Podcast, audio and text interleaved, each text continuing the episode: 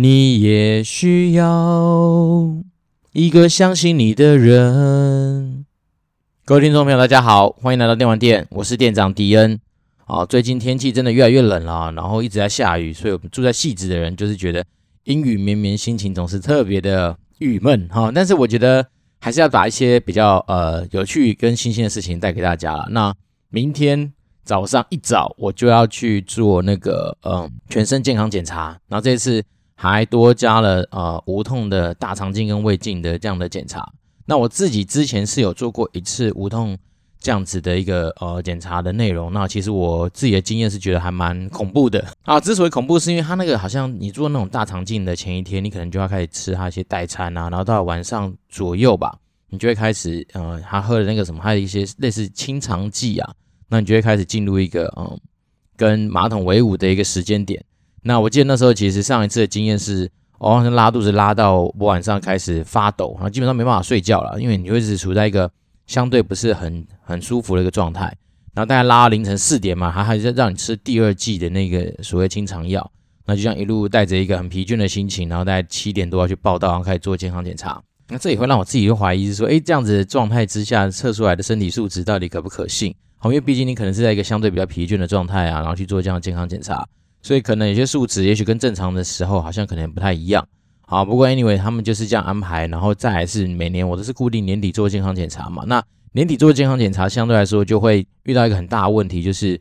呃你能够排的时间很少。好，那我觉得这就是人的特性了，就是说很多公司的人可能想说赶在年底赶快把健康检查完成，所以通常在年底啊，尤其是十二月，我们像是我们公司有配合的一些呃健检中心就很难排得到。那我算是运气还算 OK 啦，就是抢到最后一个可以做。啊，肠镜跟胃镜的名额，所以就是嗯，目前算算在路上，好像心情还蛮平静的。可是我其实是带着一个忐忑的心情，要迎接今天晚上哦可能会来的就是呃被同乐的一种一种感觉啦。哈、哦。那但是我觉得健康检查真的很重要哦，尤其是在我们现代人其实面临很多文明病啊，甚至是说很多呃环境毒素的一个现象跟状况之下，我认真的觉得说，其实正常人如果在经济条件允许的情况之下，真的。每年都要做一些基本的健康检查，那毕竟健康检查的目的是为了啊、呃、早期发现、早期治疗嘛，那它是一个预防胜于说真的是哦比较晚发现的一个状况，所以我个人是觉得说，如果可以的话，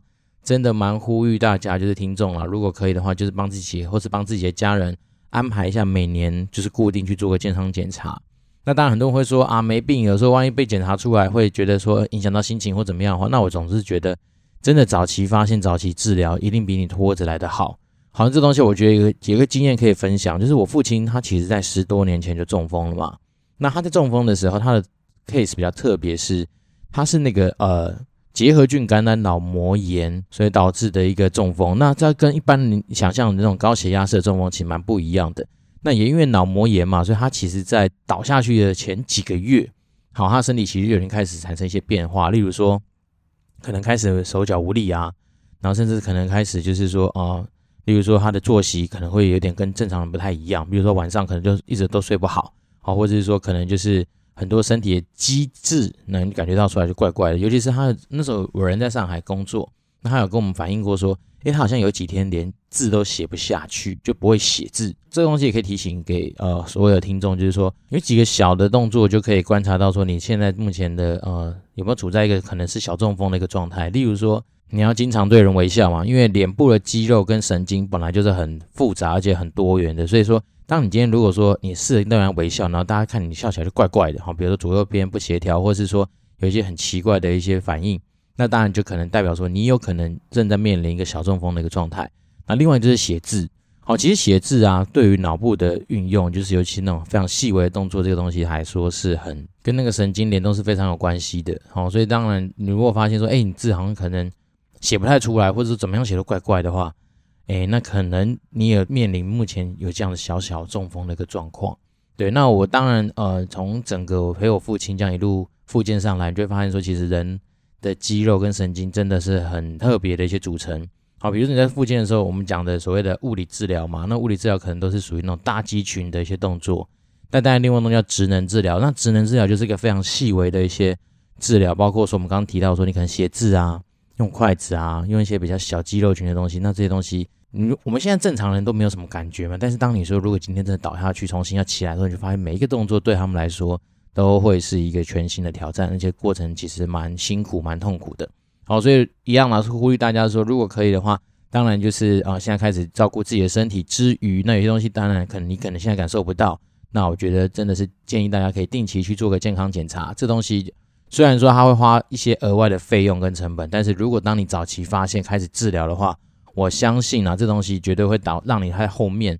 你所要付出的一些呃，比如说怎么讲代价哈，或者说实际上医疗行为上面所产生的一些支出来说，可以省掉蛮多的。那另外一直在呼吁大家说，身体健康真的很重要的原因，是因为啊，当我们现在在做很多的消费决策或者购买的东西的时候，你总是有办法说，看我自己来决定，我有我自己的那个决定权。好，但是当你发现了，如果你一旦到呃医院，然后必须要接受治疗的这种动作的时候，很多时候那种钱的概念，你已经没办法像你现在在正常买东西一样去做思考。我记得那时候我父亲好像去做一些不管是核磁共振啊，或是说一些检查的时候，那时候只要医生讲一句话说：“诶，你们要用用这些自费的一些药品啊，这样肯定可能你父亲的排斥感会比较低啊。”好，或者说诶，你不要用这样子的一些啊、器具啊，可能对于他的整个恢复上面会更有帮助啊，等等。其实当下身为小孩子，你有可能说不吗？对不对？那当然，前提是在于说，你如果经济状况允许的情况之下，你通常都不会说不。然后那些东西随随便便一花都是几千块上万。好，那所以这边说，其实人只要一旦倒下去啊，那种钱就是很多时候你是被迫的在做消费，甚至不能说消费，就类似说你去缴纳你该缴的东西。那你那时候就会发现说，其实你好像以为说你以前平常多省啊，然后能够啊，或者多会赚钱。一旦你倒下去之后，进入那个体系啊，光是病房，好，比如说你现在只剩下双人房可以排，你现在只剩单人房可以住。当你没有得选择的时候，进去每天就几千块、几千块喷，然后再来又要请看护嘛，那看护也是一一天带两千多块这样喷吧，所以你就发现说，哇，人一旦打下去，那种费用跟呃所谓的花费啦，其实是一个蛮惊人的一个数字。那这边也可以带回来，就是说大家最近应该有关心到一个新闻，叫做什么啊、呃？好像未来。针对那种残残服险是不是那种长照险，好像会做停卖的一个动作。然后那这种东西，当然很多人就会担心说，这东西会不会对什么生活造成很大的影响，或者对未来的是你真的遇到你需要到这些保险内容的时候，会不会就产生一些问题？嗯，我看了一些文章啦，我觉得倒是可以先跟大家讲说，其实不用太紧张。好，一方面是因为我总觉得啊，其实身体这种东西啊，我们其实在比较有健康意识的情况之下，你自然就会去做一些。这样子风险趋避的动作，好，举例人，比如说我们刚刚说的，你可能可以每个呃，你每年开始定期去做一些该做的一些健康检查，那至少在这些有可能发生重大疾病的一些病灶之前，你可能就可以做到一些处理。那第二件事情是，当然是说，其实它虽然少了所谓的什么残服险或长照险等等，但是其实本来就很多医疗险，它就可以去 cover 掉这一块的一些呃支出。好，举例人，比如说。假设你今天因为重大疾病而产生需要失能或什么样的状况，那重大疾病本来它就是一个保险的项目，甚至是如果你今天因为癌症而产生的，那当然你就可以用透过癌症这些东西来做处理。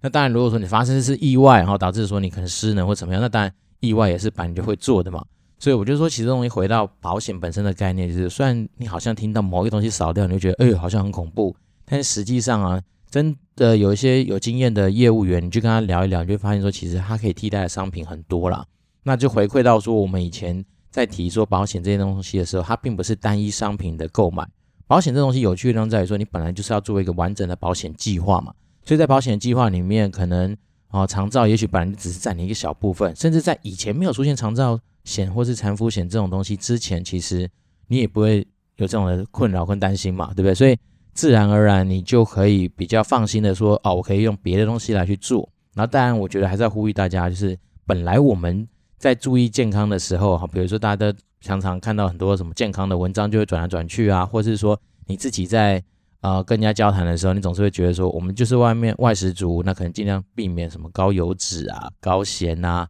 或是什么太甜的东西等等的这些东西的避免。那我们自然而然，虽然说我本来就不是一个瘦子，可是我们多少还是会注意说啊，有些东西可能不能过量嘛，有些东西可能你在食用上面你就特别去小心啊。那这些东西自然你本来就是让自己啊处在一个相对稍微比较健康的一个位置啦。所以我自己是觉得说，有的时候我们看到这种新闻的时候，当然啊就提醒自己说，哎，好啦，就是真的啊多注意然后毕竟我们其实有时候在讨论啊所谓的退休这件事情之前，其实我们更应该去关注到说我们自己身体什么时候开始退化。我觉得这个观念真的很棒，因为之前跟一个蛮有名的医生聊到，然后他是说，我们其实大概在人大概在三十岁左右开始，你身体其实就开始走下坡了哈。比如说你可能关节的活动灵活度啊，然后甚至你的代谢的状况啊，甚至说你身体很多一些器官的一些活力的各方面，其实从三十岁左右就开始退化。那大家为什么之所以要运动啊，或者说为什么之所以要注意健康，是因为我们都希望说能够。啊、健康的活到老嘛，而不是说躺在那边，然后插着管子，然后这样继续活下去，对不对？所以当然你在整个啊、生活的注意上面，甚至是说为什么要强调要运动？好，因为运动它真的有有机会就稍微延缓你的所谓的退化，然后真的是让你的一些啊、不管是关节啦，或者是说啊、你的一些身身体机能能够稍微维持一定的强度啦。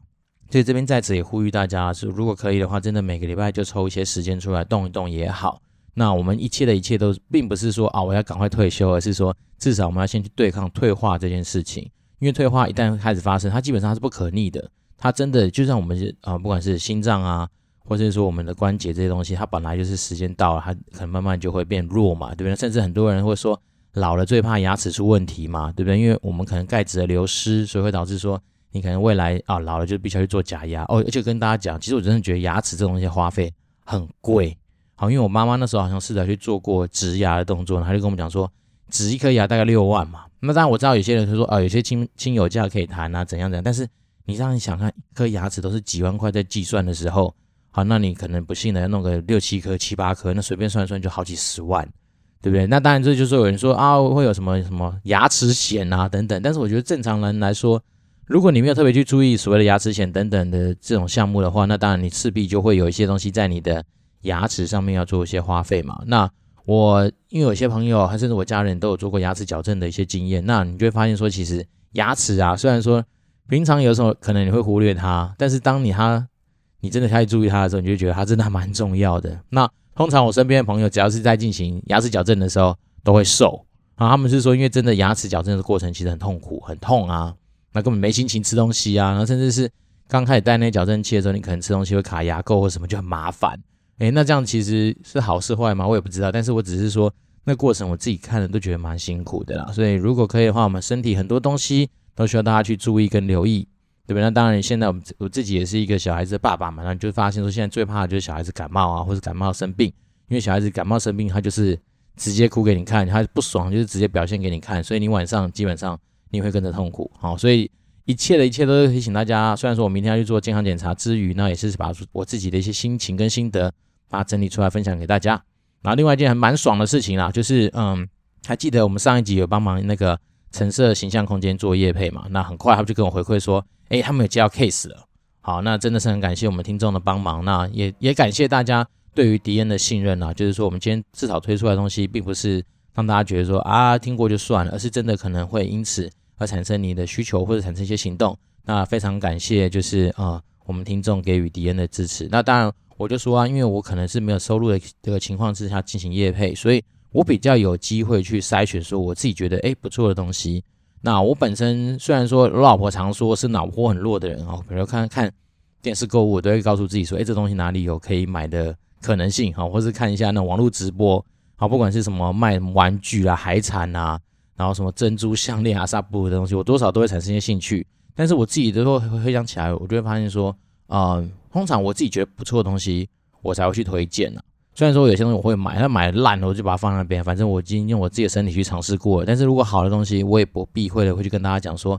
这个东西我自己觉得好。好，那之所以好在哪里，我可能也会跟大家做分享。所以说想说，如果未来大家真的也不要说是叶配，如果说你有什么好东西想跟大家分享的话，欢迎五星留言给我，或是透过我们的 email 来跟我联络，那我都很乐意把这些好东西。继续的分享给更多需要的人，毕竟我们就是一个啊资讯搬运工嘛，那这是我一直啊秉持的精神。所以说，像是之前帮很多人介绍工作进来暴雪啊，或者是说哪些朋友需要哪些人才，我也会很乐意去帮忙推荐。所以如果说不管是在工作啦，在商品上面，或在很多资讯上面需要做一些交流的话，那我们迪恩就是百秉持百分之百不藏私的精神，来去跟大家做这样子的一个沟通跟互动。好，那今天讲的比较多一些开场，就是真的还是提醒大家，我们这边不管在讲投资，不管在讲职业，不管在讲说啊你在工作上面注意的大小事情，但是不要忘记了，最终其实你自己才是你自己的主人，那你自己才是跟着你自己走一辈子的那个主角嘛。所以当然你一定对自己的身体健康要非常的照顾。那再来是说，可能有些人的呃角色转换啦，例如说像我现在是一个父亲了嘛，那你就会更希望说，呃，至少能够陪着小孩子走更远的路。那当然，另外一件事情，你也会担心说，如果你今天倒下来的话，你会不会产生别人的困扰或是怎么样？那我就会觉得说，如果可以的话，那自己多去努力一些东西啦。那这是一个呃最近比较有感而发的一些体悟。当然，它并不算是一个呃呃硬知识，但只是一个软观念，就是说，我们有时候真的在。追求你人生的，不管是梦想或是一些啊你很在乎的事情的时候，当然不要忘记停下脚步看看自己，因为你自己才是跟着你自己走一辈子的那个主角。好，那我们今天很快来带一下那个游戏的新闻啊。那有些新闻蛮新的，是我今天才看到，他讲说，呃，其实 Sony 内部有个文件啊，他算是他他写的很耸动，他说是一个秘密文件，然后他还揭露说，其实单机游戏啊还是很夯啦，所以当然 PS Five 有些东西。的新功能都有跟上这样子的一个设计。好，那这东西我觉得蛮能够呼应，就是说啊，从以前啊，就是从的线上游戏出来之后，很多人就会说啊，家机四维啊，或者说很多人说啊，家机可能就是比较没人玩，或者是单机游戏可能就要被淘汰啦等等。但其实实际上啊，就他们呃，我觉得这也蛮合理的，就是说，当我们都看到，比如说啊，以往好，例如说 GTA 五，好，例如说决胜时刻，好，例如说碧血狂杀这种系列的东西，它以前都是以单机出名的嘛。那它后随后也加入了很多一些网络的要素，例如说啊，你可以上网玩有些网络的 DLC 的版本啊，或者说有些多人连线的模式啊，或者有些多人连线的活动啊等等这样的设计。好，但大家不要忘记，其实他们本质本来就是单机游戏。那虽然说多了很多线上的这样的元素跟内容，但实际上它的单机的部分还是蛮长，都是它主要的吸引人的点。那当然，今天 Sony 还有些内部的文件就告诉大家说。其实单机游戏的需求啊，一直还都还是在。好，那例如说他们举例，就是说在二零一八年上的那个漫威蜘蛛人啊，甚至可以当成是他们啊蛮畅销的一个产品之一啦。所以变成是说，其实单机游戏的东西，它虽然真的会透过说哦啊网络啊，甚至多人连线这种模式上面的一些冲击，但是我想真的喜欢玩单机游戏的人，应该都还是很喜欢这种是单纯的投入的这样子的一个状况。所以我不知道是。觉得说，嗯，不要那么悲观，就是喜欢玩单机游戏的人，确实都还是有在，然后还有一定的份额，所以它它份额大到说，它现在可以去影响到 PS5，甚至针对单机游戏的一些呃，可能游戏进行啊，做了很多一些功能上面的优化。那当然，他这份呃新闻啊，也也同样点出了一些事情，就是说，其实单机玩家一直以来，他也会遇到一些困扰或困境。好，首先第一个就是说，很多人在玩单机游戏的时候会不知道说啊，你这个游戏到底一开始玩你要玩多久？好，那这东西我自己也蛮有感触的，就是说，因为我现在身为一个小孩子父亲嘛，那我们很多时间就是被压缩，所以有的时候我之所以没办法去玩单机游戏的原因，是因为我大概都知道，比如说一些 RPG 类型游戏，你一打开你可能没有两个小时，你不敢停啊，对，甚至还有一些关卡设计，就是说不让你说随便就可以暂停或者中断。所以我变成是说，我这几年真的确实比较少花时间在玩 RPG 类型的那种单机游戏。原因一方面真的就是时间被压缩，二来是说，诶，可能现在真的比较速食啊，我就会觉得说那种回合制的游戏可能比较适合我。那另外一个东西就是说，哦，可能单机玩家遇到的困境就是说，很多时候你会卡关哦，然后卡关之后，你反而要花更多的时间去找攻略。哦，这件事情哦，我自己承认有诶，就是。哦、我像我最近在玩那个我们公司自己出的那个《决胜时刻》的黑色行动冷战啊，它有那个单机游戏，然后我就卡在几个地方。一开始我想说尝我尝试我自己的方式去破解它，好，结果发现哈好难哦，怎么是破不了？害我到时候还必须要去找一点攻略来过。对，那这种东西就是就会导致说你可能有更多额外的时间的一些成本的付出啦。那这就是呃单机玩家的困扰之一。那另外一个就是说。啊，很多人玩单机游戏的时候也怕被爆雷，哦，爆雷这种东西不是只有发生在电影上面，可能在玩单机游戏的时候，尤其是那种越热门的游戏，大家都是想说赶快把它破。那破的时候，你在在社交的过程中，可能大家就不小心爆雷，那这也是很危险的事情。所以单机游戏有它好玩的地方跟迷人的地方，但是也有它啊、比较恐怖的地方。如果你玩的比较比别人慢，然后当别人在讨论的时候，你可能就被爆雷，就觉得不爽。但对我而言，我是觉得还好了，因为我本来在玩游戏上面。我就不会是那种非常 hardcore 说，我一定要啊什么东西都要体验到自己去把它解决的一个可能性。所以我自己有时候如果像我以前玩那个什么人中之龙吧，然后我发现说卡，我真不知道未来的剧情是怎样，我就直接上网，然后我就把大概把后面的一些剧情都看完，我就觉得哦好，大概知道在干嘛，然后也可以比较知道怎么打，因为我自己就说啊，玩游戏。一直以来的目的就是为了让自己很开心嘛，我并不是玩一个游戏来自虐啊。然后，再来，再来，我也本身就不是电竞选手，所以我可能也知道我玩的没有比别人好，所以我就觉得把游戏真的当成是我休闲的一个很重要的部分。那另外，他有提到说，一个单机玩家的困境可能是你可能会忘记上一次的进度，然后当你回去的时候，你就要重新再来，然后你甚至是很难再融入那个游戏的情境里面。嗯，我想如果有在玩 RPG 类型的游戏玩家，应该都有这种感觉，就是说，如果说你今天可能是每天都想玩它一下，然后你就那段时间就会沉浸在这个游戏里面。但是当你可能三五天不玩，甚至隔个几个礼拜不玩，你重新回去的时候，你就会觉得说，诶，那种代入感好像就没有那么强。那我觉得这件事情其实也是蛮合理的啦。那这东西只是单机游戏啊，其实大家可以去想象一下，为什么你在玩手游的时候，可能很多时候他们在设设计一些所谓的登录送活动啊，或者是那种。天天领的活动就是要基本上要促成你每天都要上去玩，每天都上去领。其实，在手游上面，他们也有观察到这个现象，就是说，当你今天如果好可能两天或三天没有去点开那个 app 的时候，你很有可能接下来就不会再点开它。好，就我觉得这件事情真的是一个蛮有趣的现象。所以，呃，我印象中以前在跟一些手游团队在做一些讨论的时候，他们都会说，他们其实有针对于一些 VIP，甚至是 VVIP 有那种。特定的追踪的机制，例如说，他他发现他他两天好像都没登，然后他可能就主动出击，好，可能最简单是传个简讯关心他一下。那当然有的真的是那种 VVIP 的话，好，比如氪金的那种大课长，氪个几十万的，他可能就打电话直接就说，哎，叉叉叉先生呢，为什么你可能就哎没有玩，是遇到什么样问题呢？是我们游戏出了哪里问题，或哪里不爽啊？怎样怎样？甚至他们都愿意送哦一些宝物啊，或送什么东西，就是希望他能够持续维持那种有登录的习惯。那我自己的观察也是哎、其实有些游戏你开始玩的时候就很热衷啊，每天都想要点，每天那些什么线上的成就啦，什么呃登记啦，什么什么都要去做。但是一旦你真的停个大概三天吧，我觉得不夸张，你就停个三天都不去开它，自然接下来你就一点都不想开它哦。这是一个很有趣的现象。那这东西也也回馈到说，我们刚刚讲的单机这种东西，它也是因为我觉得就是那种代入感。当你代入感一旦被中断之后，你就觉得哎，好像也没什么。那有的时候我们在做这种产品营运的时候，就是尽量让你这种代入感能够延续，然后不要让你想到说哦，原来还有别的东西可以选。好，那我们大概就是用这样的心态来面对这些事情。那那我们刚刚讲了嘛，他这个新闻有讲到说，因为既然说 Sony 有发现说，其实呃单机游戏还是很夯的这个情况之下，所以他们那他们 PS5 就有一些新的功能其实是有跟上的啊，例如说你可能在点选它的那个啊、以前按下去那选单，你可能看不太到太多的字。他现在就有一堆小卡告诉你说，哎，这个游戏预计你可能离破关还有多久的时间呢？那甚至说，它可能有一些什么行动的功能，告诉你说这里面有什么样的一些啊小小撇步啊等等。那它这东西不外乎就是说，要让玩家能够更黏着在他们从可能推行的一些单机游戏上面了。那这是这今天这个新闻的一个啊分享，就是说我自己觉得，呃，如果可以选择的话，当然我觉得单机游戏一定有它的游戏深度跟它的好玩性。因为毕竟它就是原汁原味的去跟这个开发团队他当时候去打造这个游戏的一些世界观作为联动，然后反而不是说，我今天就是把一些东西丢给啊、呃，比如说多人连线游戏，让大家玩家自己去互动而产生的结果。所以我自己就觉得说单机游戏哦还是蛮推的啊，只是我个人现在的时间上面来说比较不允许我一次玩太多的单机游戏。但是如果说时间允许的情况之下，我觉得去享受每一些那种大作的剧情啊，每一些大作他们在设计那个世界观的一些。呃，我觉得他们的那初衷跟理念，我觉得很赞，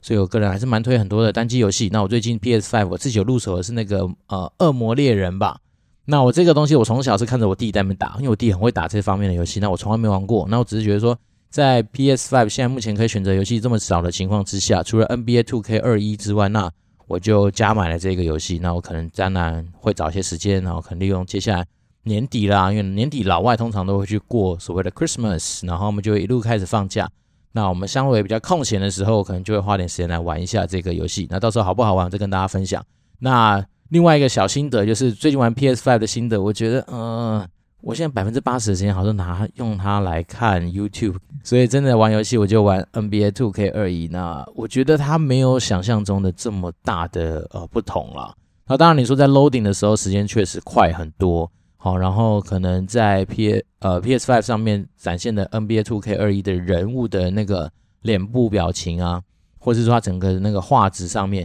应该是有比 PS Four 好不少。但是整体游戏性来说，我倒是觉得，哎，好像也没有让我觉得，呜、呃，很惊艳。然后除了它那个什么，它那个手把，因为他说他们在体感上面加深了更多的那种，就是啊不同的回馈嘛。所以你就会发现，你有时候过人的时候，那种呃硬度或者它抖动的程度是比 PS Four 还要更加强。那这除此之外，我倒是觉得呃也不用太羡慕拥有 PS5 的人啊，因为它真的就是一个目前来说就是一个画面稍微比较好，然后速度稍微比较快的一个主机。那如果没买没有抢到前一波或是现在目前首波的这些东西的玩家，我觉得倒也不用太灰心，因为我觉得东西在慢慢等，我相信应该明年它的供货状况应该就会比较稳定。然后到时候再去入手，可能就会有更多的优惠。然后甚至是大家也知道，这种新的主机上市总是一大堆 bug 啊，对不对？那当然它就是会持续不断的更新，或是怎么样。那我当时觉得，其实短段时间再去买这种主机的话，除除了可以享受到品质比较好的一个主机之外，那我相信，嗯，特价的可能性也相对比较多啦。所以大家就不用太灰心啊。我只是我自己先帮大家用肉身去尝试了一下，我觉得还 OK。但是你真的问我说，好像有没有很感动？我倒是觉得也没有。那只是说家里放了台新的空气清净机，诶，它是白色的嘛，所以还 OK 啦，蛮算蛮蛮漂亮的。只是它真的很大台，就是比较麻烦这个地方。好，那既然讲到今天讲的蛮多那种单机游戏啊，那我们今天的财报就来带一个，我觉得在单机游戏台，尤其是台湾厂商里面，算是一个蛮有历史地位，而且蛮有就是说哦，算是一方霸主的一家公司，它就叫大宇资。好，那大家在看财报的时候不要去打大宇，因为大宇是另外一家做纺织的，所以你要打大宇资。好，那大宇之它就是早期在台湾其实推出很多很有名的单机游戏，例如说，嗯，《仙剑奇侠传》、《轩辕剑》、《大富翁》、阿猫阿狗啊，什么《天使帝国》之类的。那我想，如果以前小时候就跟着我年纪差不多三十几岁，有在玩游戏的，你都会知道说这些游戏随便讲出来，每个大家都觉得哦，这是经典，真的很，然后可能就是你接触单机游戏的开始。对，那确实大宇之以前在这些东西上面投入真的是很强。那我那时候说过嘛，我以前小时候第一个最感动的游戏就是啊、呃、大富翁二代嘛，因为那时候是啊、呃、从我爸那边听到说，哎，好像这个东西蛮好玩的，然后真的开始玩这样，那我就觉得确实有它的一些感动性在。那当然另外一个我觉得，其实他把他那个画面放出来，你一定不会忘记，就是阿猫阿狗。阿猫阿狗它是一个我自己觉得啊、很有趣，而且那时候其实真的是甚至超越在我心中啊，搞不好它的地位。嗯，不输那个《仙剑奇侠传》，对，因为它是一个算是把现代的东西融入在那个 RPG 类型游戏里面的那个时候嘛，所以我觉得蛮酷的。好，那我们来看一下大宇之它的财报，哎，但是很可惜啊，用结论上来看的话，第一个它大概就二十五分左右，所以就是一个我觉得蛮惨的，体质蛮不好的一家公司。那至于为什么呢？我们先看它的毛利率，它毛利率很强啊，毛利率大概啊。呃八九十趴吧，就是大概呃，像二零一九年的时候说它的毛利率还有一个八十四 percent，所以它毛利率真的很高啊，高到就是来好像就像在卖白粉一样。不过它的尴尬是它的营业利益率大概就是虽然是负的，是负二十七 percent，也代表说它的费用率高达一百一十六 percent，在二零一九年的时候，也就代表说哇，它整个状况其实不是特别好，好，因为但是说它很奇很因为另外很有趣的是它净利率居然可以有个呃五十七 percent。所以，我这我就在想，他是不是有很多业外投资，或者是说他有很多其他的收入，所以让他的那个所谓的净利率可以拉起来。当然，我没有去细究说他到底他的整个呃所谓的实际的营运状况上面的一个现象，只是我说从他的财报，比如每年的年报去看，觉得他其实每年的状况都蛮不稳定的。好，他的 ROE 甚至从以前的负二十八，然后到二零一九年有到五十，但是他最近十二个月，你去看他最近十二个月的 ROE 又是负的。所以我觉得它是一个处在一个相对就是很不稳定的一个状态。好，那虽然说它的呃负债占资产比啊是从五十五 percent 慢慢降到三十五 percent，代表说股东可能对它越来越有信心，然后它也慢慢不举债。但是它的嗯、现金占整个总资产的比啊，也是从以前的三十七 percent 这样慢慢降，降到现在就十四 percent，而且是逐年在降低。所以我就是觉得说，它现在整个体质上面让我来看，我觉得蛮不稳定的啦。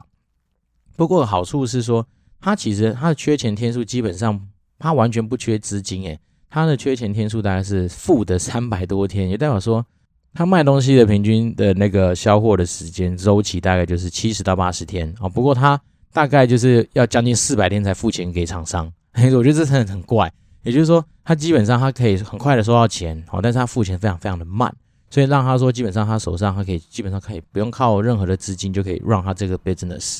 那我觉得有没有可能是跟他因为大宇之最近他其实已经慢慢很少在做他自己的所谓的游戏嘛，那可能做很多的是 IP 授权。那我不知道说这东西是不是跟 IP 授权这种东西是单纯去赚啊所谓的授权金或权利金有关呐？好，但是因为我的我想我的重点都是放放在那个所谓的财报的一些数字上面的一些看法，所以倒是没有太花更多的时间去深究说它的到底整个所谓的呃营收占比的来源是怎么样啊，甚至说他最近到底有没有什么样的一些新闻？那我们单纯就是比较呃冷静的去看一些理性的一些数字，告诉我们的结果。好，那另外它的呃营业活动现金流量到了二零一九年稍微有点转正，但是它的数字其实也不大哦，所以整体来说，我只能说 大宇之真蛮可惜的。他以前虽然都带出这么多强的 IP，不过近几年来看，他的那个财报的体质似乎不是太好。那也就是说，哦、呃，那当然因为财报体质本身不好嘛，甚至它可能没有赚钱。那没有赚钱的情况之下，就不用去期待说它的股利会有所分配嘛。那果不其然，他在呃二零二零年以前甚至都没有在发股利啊。那唯一有的一个数据是二零二零年可能发下来，它的殖利率大概在二点多 percent 左右，那其实都蛮低的。那如果说啊、有些人喜欢存股的话，那我觉得这个对我来讲，它就真的不是一个好的标的。那我们另外看一下它的股价，然后近期股价也起来嘛，那所以它目前股价。至于就是短期股价，如果至于它以前历史的一些股价的平均值来看的话，大概就是落在平均线上面。啊，但但是它因为本身体质就是不好啊，所以整个结论来说，它就是一个真的只能观望，甚至是嗯，我个人是觉得啊，了解他的新闻，然后如果他真的出什么游戏，真的喜欢他的话，去支持他的游戏就好。但是我比较不会有办法把我自己的资金放在投资这个标的物上面了。那我只能说感谢大鱼之给我们很多啊很开心的童年。例如说，我们都是玩他的大富翁啊、仙剑奇侠传呐、阿猫阿狗啊，他都陪伴我们非常非常多的时间，而且他真的就是啊，所谓单机游戏的一方霸主嘛，曾经真的是风靡全台湾。我相信那时候讲仙剑奇侠传，应该没有人没听过。然后再来是呃，仙剑奇侠传后面好像有拍成电影嘛，或者连续剧，所以我想他的知名度应该不算差。哦，只是说时至今日哦，可能随着线上游戏啊、手游等等一大堆游戏出来。那当你没办法真的迎合这个市场上的口味的时候，可能然后就出现了一些的状况。好啦，那今天花真的比较多的时间，可以提醒大家说，真的要去记得去做健康检查，然后也提醒大家说，对于自己的身体健康，真的要非常非常小心的照顾，因为毕竟跟着我们走一辈子的就是我们自己。那当然，哎，我看一下今天有什么留言，哎，又是没留言的一天。好，没有关系，我想可能大家的个性跟迪恩稍微有点类似啊，就是说，哦，也许有时候真的是比较慢热。哦慢熟，所以呢，我觉得如果说你今天真的对于我们讲的任何的一些议题啊，不管是呃求职啦，不管是说职涯啦，不管是说啊、身体保健啊、保险啊、啊电玩啊等等相关有兴趣想讨论的议题跟话题的话，真的都欢迎透过 communicatedwd@gmail.com，或是说就在 Apple Podcast 给我们五星留言，那我都会百分之一百二十不尝试的去就是尽力的去给大家回馈了，因为毕竟。虽然说我们不能再说自己是草创的一个节目了，那走走下来到现在也三十多集，但是我总觉得啊，我们还是有很多进步跟努力的空间，所以我很期待说，如果大家觉得我们这节目不错，好，那尽量帮我们把这节目多分享给你周遭的亲朋好友。那我很需要流量啊，说实在的，因为毕竟嗯，我们想要能够让大家更多人听到的时候，有时候你真的需要一把火哦，把它整个给推到相对比较适合的位置上面去。所以呢，我们这但这是我要努力的地方。那当然，我们也就是衷心的恳求大家，如果呃觉得不错的话，就记得把我们的节目给推出去。那另外就是呃，持续都有在更新古玩的歌单，那这件事情就没有变。那只是说，呃，你真的问我说最近有什么歌好听的话，我倒是觉得有一首歌可以来跟大家分享一下，就是其实我一直很喜欢张学友的歌。哦，然后张学友的歌其实我觉得他都。嗯，当然他的技巧就不用说了，但是他有些歌的意境我觉得还蛮好的。那这首歌要想推给大家就是那个纽约的司机驾着北京的梦。那这首歌的呃旋律很轻快，那当然他他在描写的是一个可能真的是一个异乡人，然后在思念故乡的一些东西的一个心情。那当然说他虽然是很轻快的一首歌，但是我觉得他的一些歌词啊，甚至他整个人的唱法都还不错。那当然另外一件事情是。我真的曾经在也有在那个什么中广的那个一开口就吓死人的深夜歌唱节目上面啊、好像在决赛吧，还是决赛前半准决赛，不知道有唱过这首歌啦。那我自己觉得他这首歌其实真的听听起来心情会不错，然后呃，学友哥在里面也用到蛮多的技巧来去表现这首歌，那我觉得蛮值得听的。那这首歌之所以想推，一方面也是我小孩子最近夹在车上，有时候问他说他想听什么，他就北京的梦哦，你就大概知道说。他想要听这首歌，那既然他那么喜欢，我想说也可以把这样的心情跟悸动、哦、分享给大家。那希望大家会喜欢。那当然，最近天气真的比较凉，除了说可能开始大家准备要去接种一些新的疫苗等等的同时，当然自己多帮自己多添件衣服也是一个重要的事情。那当然，永远不要忘记，就是我们现在就是自己的主人，那你自己的身体健康一定要好好照顾。那当你心有余力的时候，记得要去提醒你身边的周遭亲朋好友哦，不要忘了做身体健康检查，然后好好的把自己的身体给照顾好。我们就是要预防，呃，不能预防，我们就是要延缓退化这件事情的发生。先不想退休，我们先想想怎么样让自己不要退化的这么快。好，我们这边是电玩店，我是店长迪恩，欢迎大家持续收听我们的节目，我们下次见喽，拜拜。